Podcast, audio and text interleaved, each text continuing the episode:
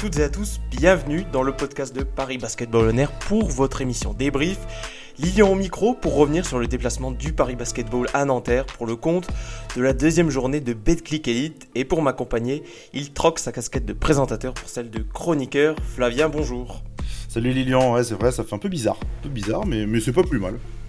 Et oui, c'est pas plus mal pour revenir sur ce match Nanterre 97, Paris 83. C'est une deuxième défaite en autant de matchs pour le club de la capitale, après bien sûr la déconvenue initiale à Bourg-en-Bresse. Mais là, le, scénario du match était bien différent du premier, où les hommes de, Will Weaver, bah là, à Nanterre, ont notamment craqué au retour des vestiaires. On y reviendra. Mais d'abord, Flavien, est-ce qu'on peut commencer ce débrief par dire que bah, cette défaite par rapport à celle à Bourg-en-Bresse, elle est somme toute logique par rapport euh, à la physionomie de cette rencontre? Ah bah, c'est assez simple. Paris a joué vraiment, on va dire, un quart temps au, basket. Et quand tu joues, c'est la règle, hein, mais quand tu joues pas 40 minutes au basket, tu as de grandes chances de perdre. Là où, là où ça change de, samedi soir et de la défaite à, Bourg, c'est qu'à Bourg, ça se joue sur des petits détails, sur un, arrière qui prend feu, sur des, détails que Paris n'avait pas su maîtriser. Là, aujourd'hui, les, les, détails, c'est pas ça qui a compté. C'est vraiment le, plan de jeu et peut-être même, en fait, beaucoup de choses que. Bah, des craintes qu'on avait eues euh, lorsqu'on a fait la preview. Franchement, j'ai l'impression de tout voir d'un coup euh, exploser à la face des, Parisiens. Un problème notamment dans, le collectif, mais je sais qu'on va, va, y revenir. Et euh, vraiment, bah, le moment où Paris a craqué, ce troisième quart-temps, où je crois il y a 28 à 10 pour Nanterre, où c'était limite gênant en fait de, de, regarder le match, tellement Paris avait avait perdu euh, le mojo, avait complètement laissé passer euh, euh, sa chance dans, la rencontre. Et puis, il y a eu un semblant de retour en fin de partie. je crois que Paris est passé de moins 22 à moins 9 quand il reste quelques minutes à jouer. Mais c'était vraiment un semblant de retour. C'était plus Nanterre qui avait mis le frein sur, sur la fin de match et pas Paris qui avait mis un coup d'accélérateur. Celle-là est pas frustrante. Celle-là, cette défaite, on, tu le dis, a été, a été logique. Et en vrai, Paris a jamais vraiment eu le, match en main pour, pour, pour l'emporter. Qu'est-ce que Paris a moins bien fait lors de, lors de ce match, notamment bah, du coup en, en seconde période, mais qu'est-ce qui a moins allé par rapport au, premier match à Bourg-en-Bresse? Bah, J'ai trouvé que dans, dans l'agressivité déjà, que Paris n'était pas forcément connecté. Alors, il y a, je pense, beaucoup de, de, de, facteurs, mais euh, euh, il y a celui déjà de ne pas avoir d'entraîneur, enfin, l'entraîneur principal qui ne peut pas coacher, déjà c'en est un. Euh, je trouve que il euh, y a un gros, enfin, il y a un gros problème euh, de défense sur la défense extérieure. On voit notamment que les, arrières de Nanterre, que ce soit Justin Bimmins ou, leur arrière dont j'ai plus le nom, qui était le Valois dernier, bref, qui nous ont, qui, ont notamment sur sortie de dribble, vachement artillé, on fait, beaucoup, fait très mal. Et un Miralem Malilovic qui a fait extrêmement mal aussi à l'intérieur parce que il, est très fuyant euh, et, il a été euh, capable en tout cas de gêner Kamagaté en, défense, qui même s'il fait un, bon match dans l'ensemble, je trouve c'est compliqué pour lui de défendre sur des intérieurs fuyants. Il va pas, il va pas shooter à trois points, mais il va prendre du mi-distance ou, euh, ou s'écarter un peu de la raquette. Et c'est là où Kamagaté, lui, est plus facile, est plus facile pour défendre. Bref, dans la globalité, moi j'ai pas trouvé en fait Paris serein à part euh, il y a eu un petit run entre entre dans les 5 dernières minutes du premier carton, mais vraiment 5 minutes où euh, où Paris avait été déjà je crois il y avait 14 à 7 pour euh, pour Nanterre, Paris est repassé avec 5 points d'avance. Tout de suite, on a senti que Nanterre avait reconnecté et joué. Ils ont fait un super match Nanterre en fait. C'est déjà le crédit il a donné à Nanterre et, derrière Paris a, pas su pas su remettre la réenclencher et jouer au basket collectivement. Euh, dans notre preview de la, saison 2022-2023, qu'on vous invite bien sûr à, aller écouter, il est encore temps. Euh, on avait notamment placé la stabilité du groupe en point fort, avec euh, il y a eu assez peu de mouvements au final, mais on a l'impression sur ces deux premiers matchs, alors que, à contrario, Paris avait fait une bonne pré-saison, bah, que le collectif se cherche et, bah, tu le citais, il y avait notamment ce troisième carton où Paris encaisse un 28-10. Et on a l'impression que ça a un peu illustré cela dans le match, ce manque de, ce manque de cohésion, alors que pourtant, dans la précision, on, pensait justement que Paris s'était très vite adapté avec ses nouveaux joueurs et son nouveau style de jeu. Bah, tu vois, en fait, tu te fais la réflexion, euh, les, joueurs, on va dire, les plus importants de l'effectif mis à part Kyle Holman et Kamagaté, c'est quasiment que des nouveaux arrivants avec, avec Tyrone Wallace et, et Amir Sims. J'ai même envie de te dire que Axel Toupane en fait partie parce que la saison dernière, il joue que 10 matchs avec Paris.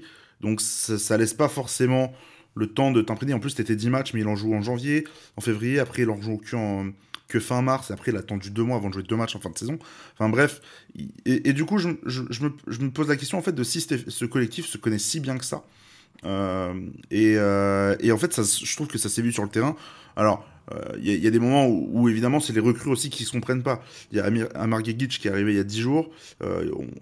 C'est une séquence qu'on a vue. Moi j'étais devant la télé, j'étais pas pas Nanterre, mais qu'on voit très bien où Amar Gegic et, Amir Sims se comprennent pas du tout en défense et, tu prends deux points faciles. Et, ça j'ai trouvé que déjà bon entre les recrues ça se voyait et moi je trouve un problème collectif sur l'adéquation notamment en défense entre les arrières qui qui ont du mal à, défendre et qui explosent du coup facilement ta raquette qui sont pas des mauvais défenseurs, au contraire, tu as des très bons défenseurs, mais je trouve que le fait d'avoir des trop mauvais défenseurs sur le tes poste arrière euh, bah, pénalise énormément en fait ce que tu as dans ta raquette. Et en attaque, euh, c'est là où en fait Paris bah, euh, va vivre et mourir avec son attaque, ça on l'avait déjà dit. Et bah, aujourd'hui, tu vois très bien qu'ils sont morts avec leur attaque parce que euh, parce qu'un Tyrone Wallace passe pas un bon match et qu'il a forcé euh, beaucoup. Je trouve que Kyle Holman fait des stats, mais qu'on a, on a très peu d'impact avec, euh, avec lui, même Kamagaté très. Et bah, ce, ce, ce, collectif, toujours, peine à se trouver. On voit qu'en fait, il cherche encore à se trouver. Le problème, c'est que la saison a déjà démarré et, et que tu es déjà à 0-2. Ouais, une saison qui peine à démarrer sur le terrain et surtout quand dehors aussi des, des parquets, ben, il y a quelques soucis pour Paris, tu l'as mentionné très brièvement en début de podcast, on n'avait pas pu forcément y revenir dans le premier, euh, la première émission débrief, mais il y a le souci pour Paris que eh ben, il n'y a pas d'entraîneur à sa tête, ou en tout cas pas officiellement, ou en tout cas pas celui qu'on attend, puisque c'est bienvenu Kindoki qui sur la feuille de match est l'entraîneur principal du Paris Basketball sur ces deux rencontres, car euh, Will Weaver, l'entraîneur américain qui arrivait cet été, n'est pas euh, qualifié pour les rencontres. Alors il a le droit d'être sur le banc, mais il ne peut pas donner de consignes euh, à ses joueurs. Est-ce que tu peux revenir sur cette situation un peu Flavien? Parce que hier, il y a eu un petit peu, ben, on a appris des choses en tout cas. Antoine qui était sur place à Nanterre a notamment pu recueillir les réactions du, président David Kahn qui est très très mécontent, c'est le moins qu'on puisse dire. Ah, c'est vraiment le moins qu'on puisse dire. C'était pas prévu qu'il intervienne après le match, euh, David Kahn. Non, bah, effectivement, c'est une, une situation qui n'est pas inédite en, en, LNB, qui est déjà arrivée, euh, je crois, à Monaco avec Sasa Obradovic il y a quelques années. Mais en, fait, bah, c'est compliqué pour, pour, pour cette équipe qui avait, qui avait basé toute sa pré-saison. Forcément, tu te bases avec ton entraîneur, avec ton, ton head coach. Et puis là, d'un coup, tu te rends compte que tu débutes ta saison avec Bienvenue Kindoki, du coup, qui doit faire le relais de Will Weaver. Parce que Will Weaver, en fait, ne doit même pas parler aux joueurs, tout court. je crois même pas qu'il a le droit. Euh, il doit juste être sur le, sur le banc et il a juste le droit d'être sur le banc. Bref, euh, c'est assez euh, inédit pour Paris de, de, démarrer une saison comme ça. Alors, je pense que ça, ça, change beaucoup de choses parce que de toute manière, enfin, l'entraîneur, c'est Will Weaver, c'est par lui que, que tout passe normalement. Et s'il n'a pas un relais direct avec les joueurs, c'est compliqué. Et je sais il a discuté un petit peu avec Will Weaver euh, après le match et qui lui a dit euh, J'aimerais bien qu'on me laisse faire mon travail, ce serait plus facile. On n'aurait pas forcément perdu. Bah, si, effectivement, voilà. Déjà, si, euh, si tu ton entraîneur, je sais pas si le match est pareil. Probablement que si, en fait, parce que de toute manière, le collectif. Will Weaver n'est pas magicien, il n'est pas sur le terrain, c'est les joueurs qui sont sur le terrain. Mais mais il y a des choses que tu pourrais plus facilement mettre en place ou qui pourraient plus facilement corriger s'il était à la tête de l'équipe comme il devrait l'être.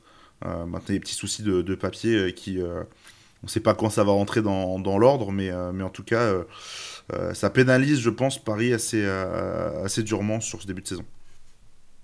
Bah, c'est évident que les, que les déboires de Paris ne sont pas uniquement dus à, l'absence de son entraîneur, mais forcément ça doit jouer, notamment aussi pour on parlait bah voilà de, de, ce manque de un petit peu de collectif, ça doit quand même un petit peu perturber les joueurs d'avoir euh, d'autres, euh, enfin des indications données pas bienvenues, alors que pendant toute la pré-saison, bah, c'est Will Hoover qui était déjà, euh, enfin qui donnait ses consignes sur le banc, donc forcément, ça doit un petit peu malgré tout influer sur, dans les têtes parisiennes en tout cas.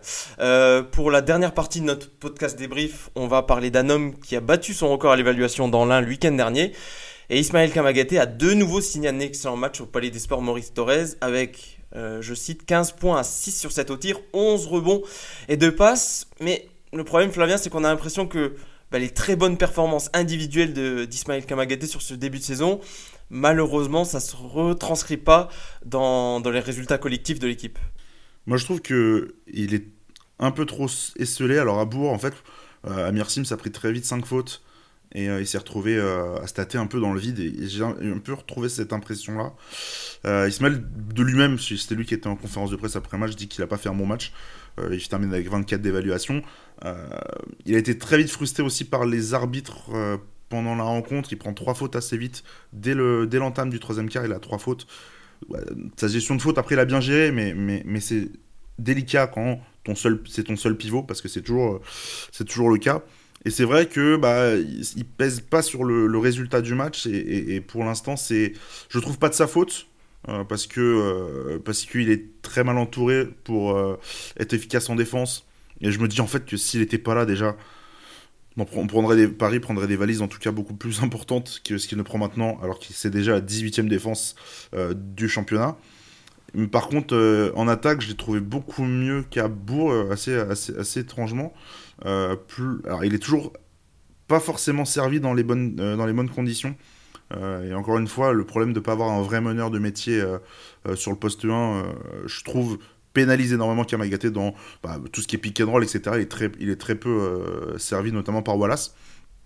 Mais il y a eu des, séquences, notamment quand il se retrouve avec le ballon poste haut, pour trouver des passes dans les corners. Voilà, tu as testé deux passes décisives. Je crois que les deux, c'est sur ce genre de situation où se retrouve vraiment tête de raquette à servir dans les corners pour, euh, des shooters type, euh, été, euh, qui avait bien démarré, ou un, un, KJ ou un Wallace. Bref, je ne me souviens plus pour qui il envoie les passes, mais en tout cas, il y avait des choses un peu plus intéressantes.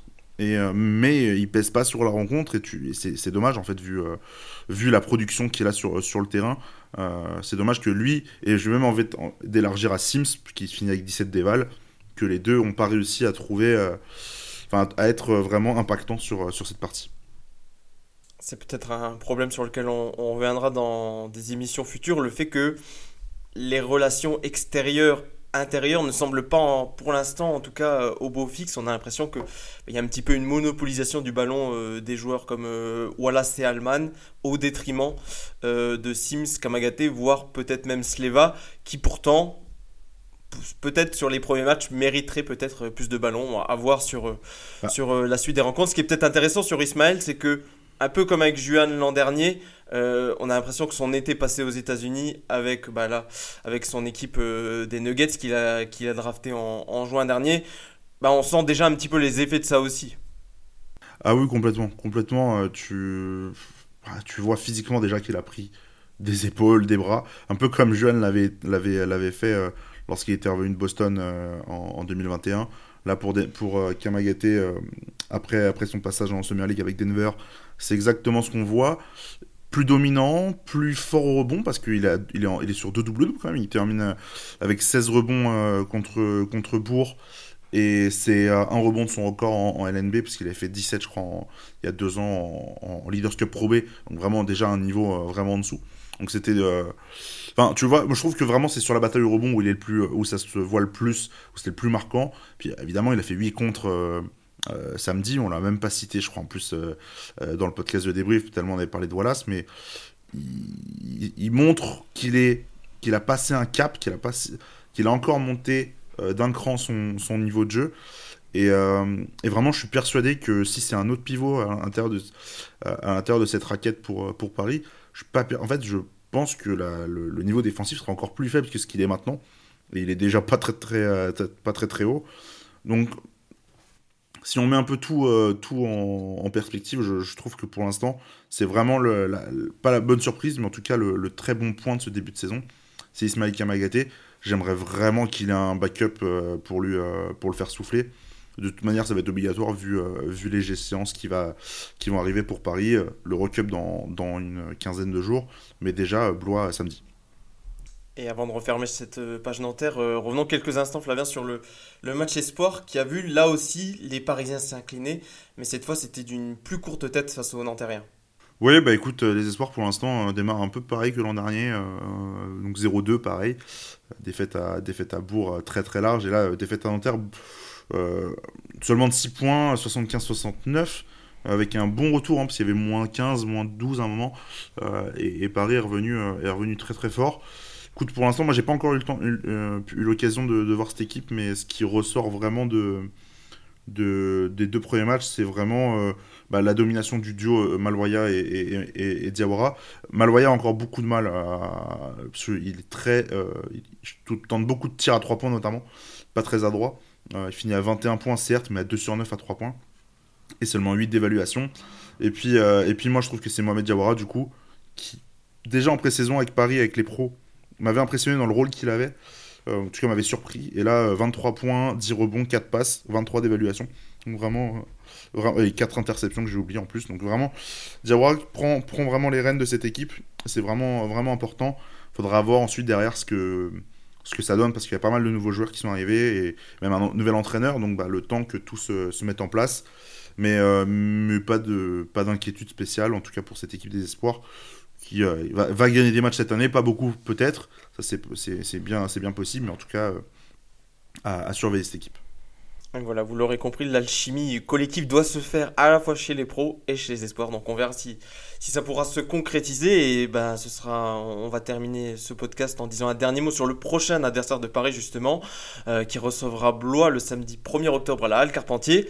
Alors c'est un adversaire que Paris connaît bien pour avoir affronté les Blésois euh, plusieurs fois en Pro et, en plus des affrontements toujours un petit peu fratricides où il y avait toujours un scénario assez rocambolesque. Euh, l'équipe de Michael Eki, contrairement à Paris, fait plutôt un début de saison idéal pour euh, la première saison de Blois de son histoire en première division. Deux matchs, deux victoires, dont une de prestige au jeu de paume. C'était contre l'Asvel. Autant dire que pour Paris, là, c'est déjà un match coup près. Euh, face à un adversaire euh, qui paraît en forme, malgré que ce soit un promu. Et, et Flavien, c'est capital pour Paris pour éviter de se retrouver en 0-3. Bah, je sais pas si c'est un match coup près en vrai. parce que bon, tu, sur 34 matchs, tu sais qu'à la troisième journée. Mais c'est vrai que tu as perdu deux fois à l'extérieur. Parce qu'on désigne qui vise le top 8, tu peux te dire que c'est possible. Par contre, perdre contre un promu à domicile, ça c'est je pense pas envisageable pour cette équipe euh, qui doit absolument, en plus, enfin, qui retrouve son public, qui, euh, qui a besoin d'une victoire absolument pour lancer sa saison. Euh, parce qu'après, de toute façon, on l'avait cité même, je me souviens, dans la preview, on avait dit que le début de calendrier était difficile, que ce serait bien de gagner des matchs, au moins un à l'extérieur. Ça n'a pas été le cas pour l'instant. parce qu'après Blois, je crois que c'est Limoges, c'est un déplacement à Limoges. Donc bon, c'est pas, pas ce qu'il y a de plus évident. Effectivement, Blois est sur une très bonne série. Euh, deux belles victoires. Euh, je sais qu'ils ont un. Je l'avais vu un petit peu en pré-saison et, il a l'air de, confirmer, c'est qu'André Cook, là, leur arrière, qui a l'air d'être un très très bon euh, shooter et qui a l'air de, bien prendre feu. Là, c'est Mbaye Ndiaye qui a été le, meilleur joueur côté, côté Blaisois mardi soir contre, contre la Zvel. Je suis pas inquiet, moi je pense que Paris va gagner, mais, mais je. De toute manière, cette, cette équipe est jamais, est jamais meilleure que quand elle est dos au mur. Elle commence à l'être un petit peu un bon réveil serait, euh, serait, bien, serait bien attendu euh, pour, euh, pour samedi soir. Et c'est ainsi que se termine ce deuxième podcast débrief de la saison. On vous invite comme d'habitude à nous suivre sur les réseaux sociaux, euh, parisb-8 on sur Twitter et Paris Basketball on air tout collé sur Instagram et Facebook. Merci à vous et on se dit à très vite. Bye bye. Ciao